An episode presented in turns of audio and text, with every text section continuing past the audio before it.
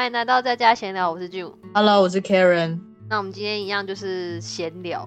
我跟你说一件事情，这是我最近看 YouTube，然后有一个医生讲的，我觉得他说我是对的，所以我跟你分享。就是很多人都在说，这也是亲身经验呐、但是我相信会有很多人来泡我。泡你是泡妞的泡呢，还是嘴泡的泡？要讲清楚哦。嘴，泡的泡。因为怎么讲呢？因为现在很崇尚那个一六八断食法，但是问题是很多人知道一六八断食法，但是不知道它怎么利用。有些人还是会觉得说，哦，如果我今天吃蛋白粉的话，我就不会变胖。然后这种吃，久而久之，蛋白质嘛，蛋白粉就是蛋白质嘛。有些人就说，哦，蛋白质不是没有热量啊，所以我就可以喝蛋白粉，然后来抑制自己的食欲这样子。可是你知道吗？对不起，是我最近才学到这个。虽然我身为护士，但是我之前没有学到。嗯，怎么说？会囤积脂肪的一个身体的一个器官、一个开关呢，就是胰岛素的分泌。嗯，但是胰岛素的分泌呢，当人摄取蛋白质跟糖类，糖类所谓的就是 carbohydrate，就是酒糖糖跟米糖糖这两个糖都都会对都会促进胰岛素的分泌嘛，因为，当你的血糖升高之后，你一定要有胰岛素去降低你的那个血糖的浓度嘛，对不对？所以呢，嗯当你喝了蛋白粉，或者是你吃了糖，当然啊，现在大家都说吃糖会变胖嘛，这是废话嘛，对不对？嗯但是吃蛋白也会变胖。当然会啊，没有什么东西吃了不会变胖的啊。以前的人都说你吃油会变胖，但是反而是当你在一六八断食的时候，你可以就是在那个咖啡，例如咖啡，咖啡加里面一点的那什么橄榄油哦，去哦，制造酮酸，对椰哦椰子油，制造酮酸之后让脑袋摄取糖分，就是养分，嗯，对，所以才会有一六八断食法。你是在讲生酮饮食？不不，不，就是当你在一六八断食的时候，因为你一六八断食，你会肚子很饿，然后刚开始而已，后来就不会了。没有真的都会很饿，尤其是你的活动量大的话，活动量大当然会，因为你消耗了卡路里，你的你身身体的那个机制启动了，它消耗你身上的脂肪，然后你没你没有东西消耗的时候，它就会饿了。可是你要知道，我一天的基础代谢率只有一千一，然后人家跑三公里也才消耗几卡的热量。好，我现在比喻给你看好了。半小时如果跑了三公里的话，大概是消耗两百二十五大卡。好啦好啦，两百到三百的卡路里，算三百好不好？如果你跑的都是上坡，然后非常耗体力，三百好了，三百好卡加上我一天的基础代谢率是一千一好，我一天其实只要摄取一千四百卡就够了。嗯但是我都会摄取超过，嗯你知道为什么吗？嗯，因为你肚子很饿，因为我之前都吃很多的糖。是 讲废话吗？我的意思是，当你每一天都摄取同样的米饭，然后你突然有一天就是摄取了半碗饭，可是你的胰岛素在相同的情形下，它会相同的分泌的量，嗯，它就会降低你的血糖，懂我意思吗？哎呦，我听不懂啊。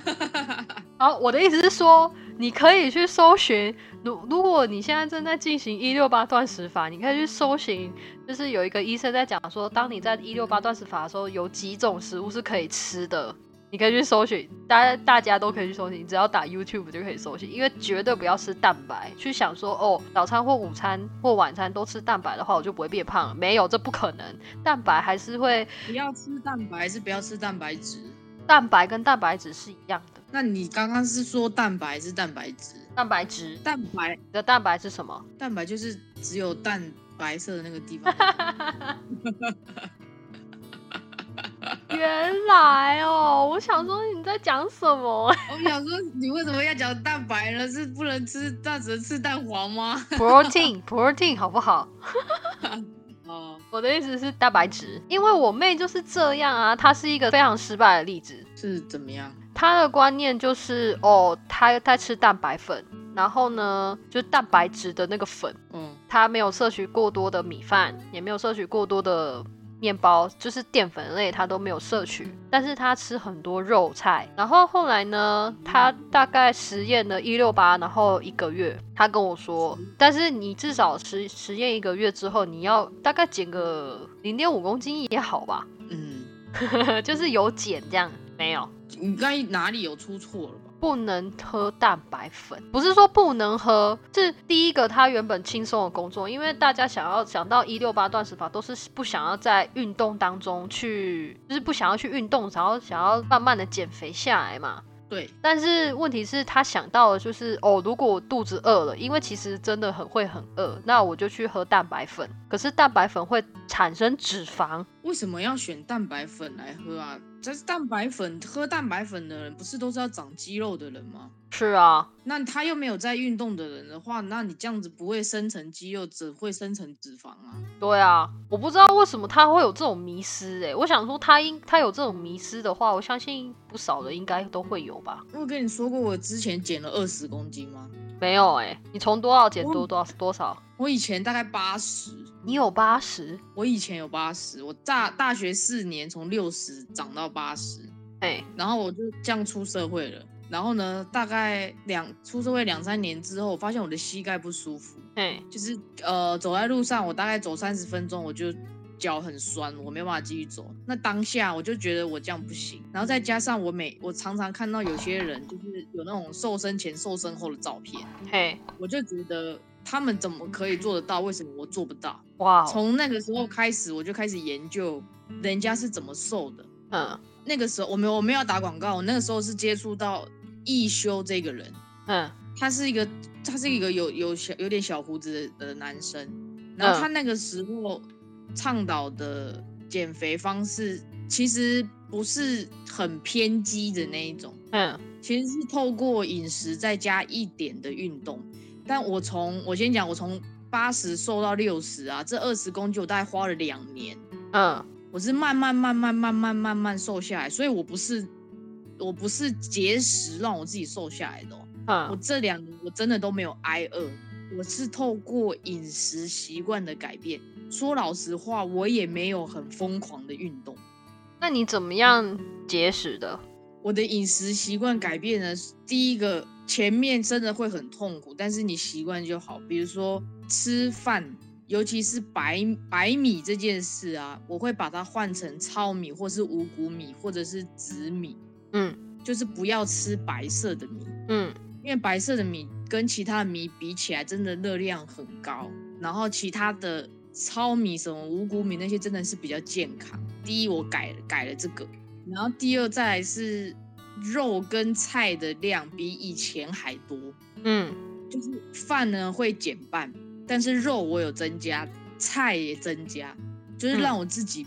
吃没有到饿的程度，不会到挨饿的程度。嗯，所以我是非常坚持这个原则。然后吃饭的时候，我还有自己的顺序，我会先吃青菜，再吃肉类或者是豆类、蛋白质类，之后最后最后才会吃淀粉。嗯，然后我就是透过这样的方式，两年，然后从八十瘦到六十。哇哦！而且是非我真的那两年我真的非常非常坚持，一定要这样。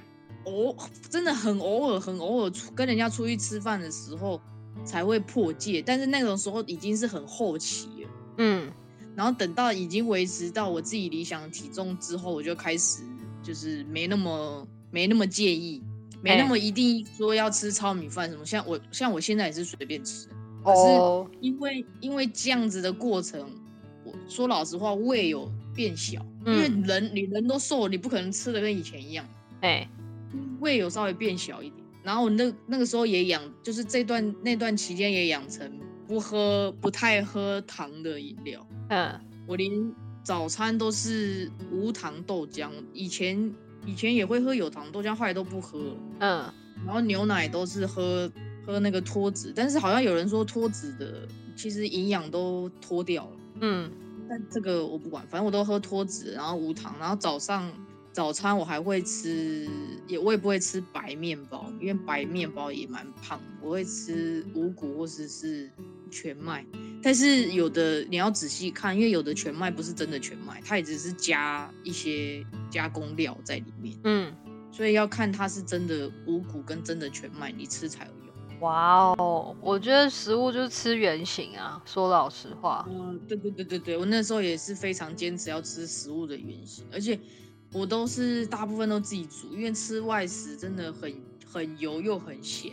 嗯，原型就是食物它原本长什么样子就吃它什么样子。对，没有经过加工啊！我也很那时候真的很久没有吃什么火锅料什么那些，哇，我最爱的火锅料。那达到目标之后就无所谓了。哦，这样很好。我也觉得我现在也吃的蛮健康的啦，好像是一种习惯的。哦，对对，因为我那个时候我也是看了他的文章啊，他说其实人养成习惯之后，你就渐渐的可以接受，你就没那么痛苦。对，所以他说。他说，人养成习惯需要二十一天，所以你这二十一天就三个礼拜，你一定坚持下去。嗯，那之后你就就不会觉得很痛苦，这样。对，所以我现在要坚持每天五点起床，五点起床，对啊，很早睡，对吧？十一点之前睡觉，才睡六个小时哦，我没办法，我平均睡眠大概都六到七小时啊。现在十二点睡，九点都有点爬不起来。有点累，我发现我可以睡很长的时间，这样很好啊。我可以睡十个小时，很好。没有，但没有十个小时让我睡，那我今天要早点睡。哦，随便你啦。突然讲要减肥，好好笑哦。对啊，我们好像不是本来不是要讲这个哦。哦，对啊，没关系啊，前面先废话嘛，因为我最近就肚子很，一直都很饿，这样。但是你要找想找找出来，就是你肚子很饿的原因，因为有的时候你肚子饿，可能你你吃了什么东西会反而引起你肚子饿。我通常只有四点下午四点之后不吃淀粉。哦，这个也行，嗯，我之前也有试过。对，然后我今天不知道为什么的突然很饿，也有可能是你的习惯改变了，他身体还在适应中。应该是没有，这个已经实施很久了。下午四点之后不吃淀粉已经实施很久。哦，啊，会不会你摄取太多的那个糖？因为有时候糖会让你肚子饿。我的饮食习惯会是在早中的时候一餐，然后那个一餐呢，或大概就是一份水果，然后三份蔬菜。哦哦，你好喜欢吃菜。对 我超爱吃菜，可能就是一杯牛奶，就是蛋白质嘛。然后再就是一碗的淀粉，水果我不会太吃啊，因为水果太甜了。哦，要挑，有的水果很甜，没有吃的吃水果就反而吃吃错了。对啊，水果也不是一定很很健康。瓜类不要吃，对，瓜的都很甜。葡萄也不要吃，葡萄也是热量很高的东西。对，那我想不出来为什么，可能你就单纯肚子饿吧。是很饿哎，饿到会一直流口水那种哎。啊，现在听众应该不想听这个吧？干嘛一直讨论我特别饿的原因啊？没关系的，他们心里人都靠，特别又关我屁事哦。对啊，好啦好啦，我们今天要讲的就是性别认同这件事情。你觉得性别认同是天生的还是后天的？我觉得是天生的。那呃，你要讲。看到了，好，我们要说的就是我讲不出完整的故事，你讲。你如果找到那个文章，你讲。好啊，反正这个性别实验其实蛮有名的啦，就是在美国有一个性别的实验，我不知道这一场实验是在哪里、什么时候做的。我知道在美国，但是很很久以前了。对，很久很久了。对。一八一八是多少年或一七多少年的那种年代？呃对对对对对对对反正呢这个故事主角叫做大卫利嘛他呢生在那个他在加拿大出生的呢是。哎呀在曼尼托巴温尼伯。啊哎反正呢那个在加拿大出生的一对双胞胎就是同卵双胞胎。可是问题是，因为大卫 David 的那个，他们那时候都好像要割包皮吧？对。对，所以呢，大卫在割包皮的时候不小心，是因为这样，我以为他是天生的哦，是因为这样，对，记错误没关系，就是大卫在割包皮的时候呢，不小心失败了，对，导致伤残，就是小鸡鸡不能用了。嗯。后来呢，在心理学家约翰曼尼的建议之下，因为他想要做他自己的实验嘛，想要知道他的那个性别是天生的还是后天的。对哦，然后因为他双胞胎刚好是一男一女，刚好可以做实验。没有，是两个都男生呢。啊，不是一男一女哦，我以为是一男一女。要为了做他的实验嘛，所以呢，就说服了他妈妈，让他进行的是性别重置手术，把她当做女孩来抚养。然后后来后来呢，因为他爸爸妈妈就觉得说，哦，我从小要让你知道你是女的，你是女的，你是女的，以为他长大之后会觉得他自己就是女的，对，对，所以呢，在长大在九到十一岁的时候，开始对于我是女的这个身份产生排斥。嗯，后来在十五岁的时候，就开始以他自己是男生的这个身份开始生活，然后也公开他的故事。但是很不幸的是，就是他在零四年的时候，二零零四年的时候，五月五号得了忧郁症，然后就自杀了。对，享年三十八岁。我记得他后来是自杀了。其实说老实话，我我很佩服那些变性的人，真的做了手术的变性人。对对对对对对对，我也觉得，我觉得他们好勇敢哦。而且你要改造你自己的身体的一部分，其实会减低你的寿命吧。就是你整个身体健康方面会打折扣。是，当然一定会有副作用的啦。对啊，但是问题是，呃，如果他们是愿意的，我觉得欢喜修。当然是愿意呀、当然有谁是被逼的、啊，他们当然是愿意去做这个手术啊，这样子他们心里活得比较快乐。哎呀，对啊，所以啦，现在讨到讨论是心理健康比较重要，还是身体健康比较重要？心理健康吧。哎，心理健康啊，我觉得这个封城这一年多，我觉得我有一点封出病，我我我能理解，真的有一点这么感受。因为你知道，其实你在营地的，就是我怕有些人不知道，反正如果你来想要来加拿大工作的话，你可以搜寻营地的，就是在上面可以找到很多工作这样。他们现在有一个特别针针对于医疗人员所，也不能说增设吧，就是开的一些心理咨询辅导的部分。嗯，我本来我本来对这这种事情都不以以为然，你知道吗？哎、就是我觉得为什么他们这里就有这么多 mental health problem，嗯，觉得他们是不是就是烂草莓啊？捏一下就就是好像一点压力都不能承受，那戳一下就倒了，戳一下就倒这样。嗯，但是这一年多下来，我发现我好像有有一点哦，快要有了哦。怎么办啊你？你什么时候要搬过来跟我一起住啊？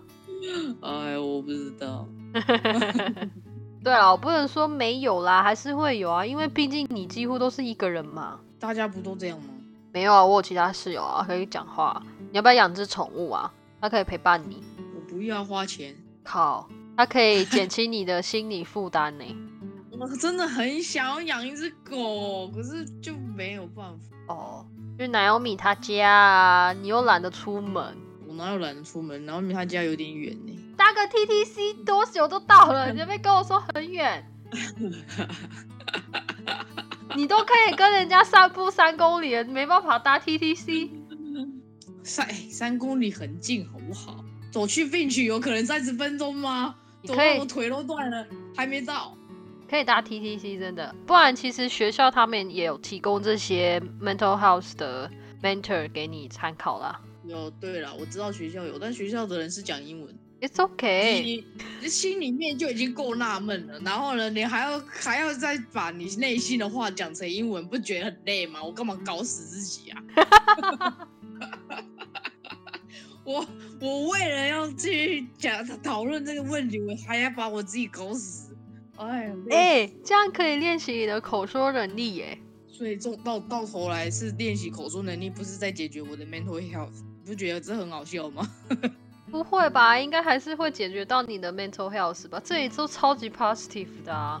不，他们就只会讲屁话而已啊，说哦，it's okay, everything will be fine。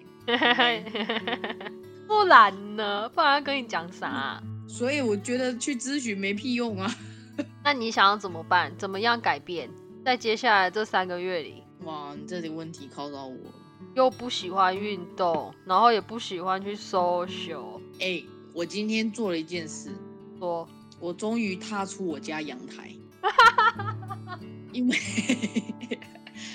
我从来没有踏过去我家阳台过，但我真的觉得哦，一直在家里，然后就是家徒四壁，我就很想要出去透透气，我就踏出阳台，稍微看一下外面，然后看一下地板的人，然后呼吸一下空气，这样哦，好像终于活得像个人的感觉。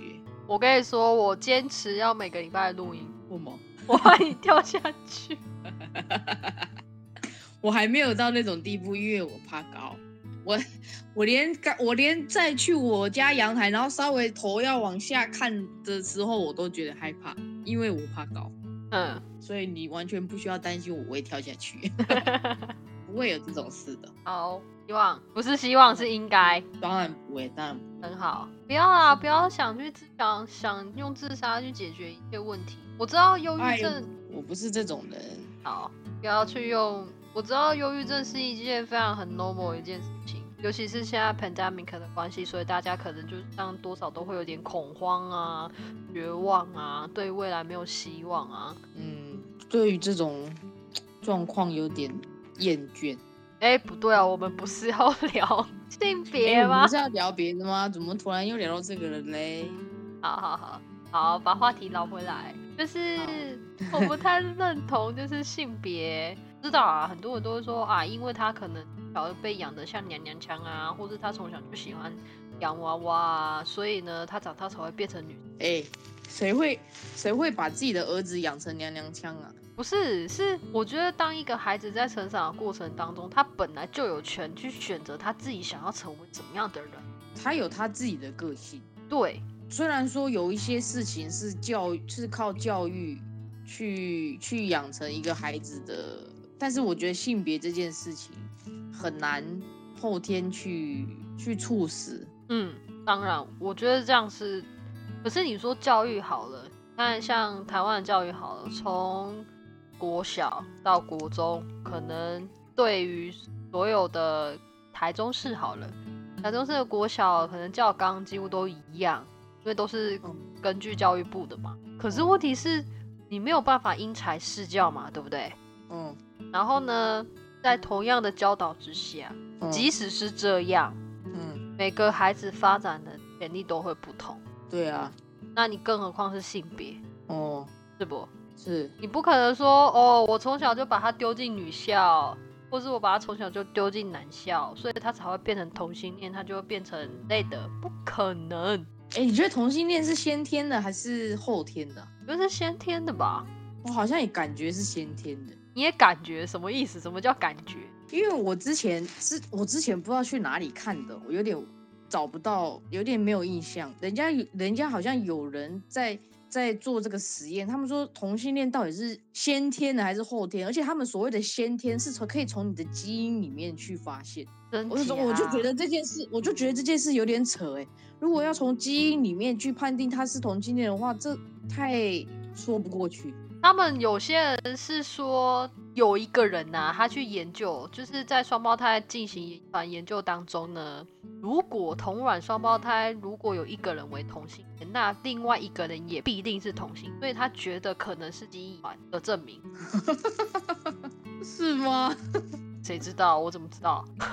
没什么论论足点的感觉，站不住脚啊！就就因为同卵的其中一个是，另外一个一定是吗？不一定啊，我觉得不一定。对啊，我觉得这个有点站不住脚，这基因这有点扯。应该因为他们都想要知道为什么为什么人类有就 LGBTQ 这个倾向出现嘛，所以第一个他一定会找基因啊，第二个是找家庭或是后天养成，嗯，对吧？可能是个性吧，生下来的个性就这样。诶，会不会是后天呢、你知道吗？我从小、哦，我的阿姨他们呢、生的都是儿子，哎，然后呢，我我是我们家最大的。那以前呢，我跟我以前我们两我家跟我阿姨家两家人一起是一起住，所以我从小就跟就跟就跟他们那些儿子玩在一块。人家小人家女生小朋友都是玩洋娃娃什么，不是我都是跟他们一起，然后玩汽车啊，就在那边打来打去。以前小时候都这样。我也一样啊。哦，是吗？哦，好吧，那那可能就不是了吧。我不知道哎、这太难了，探讨这个太难了。我们需要更多的、更多的样本。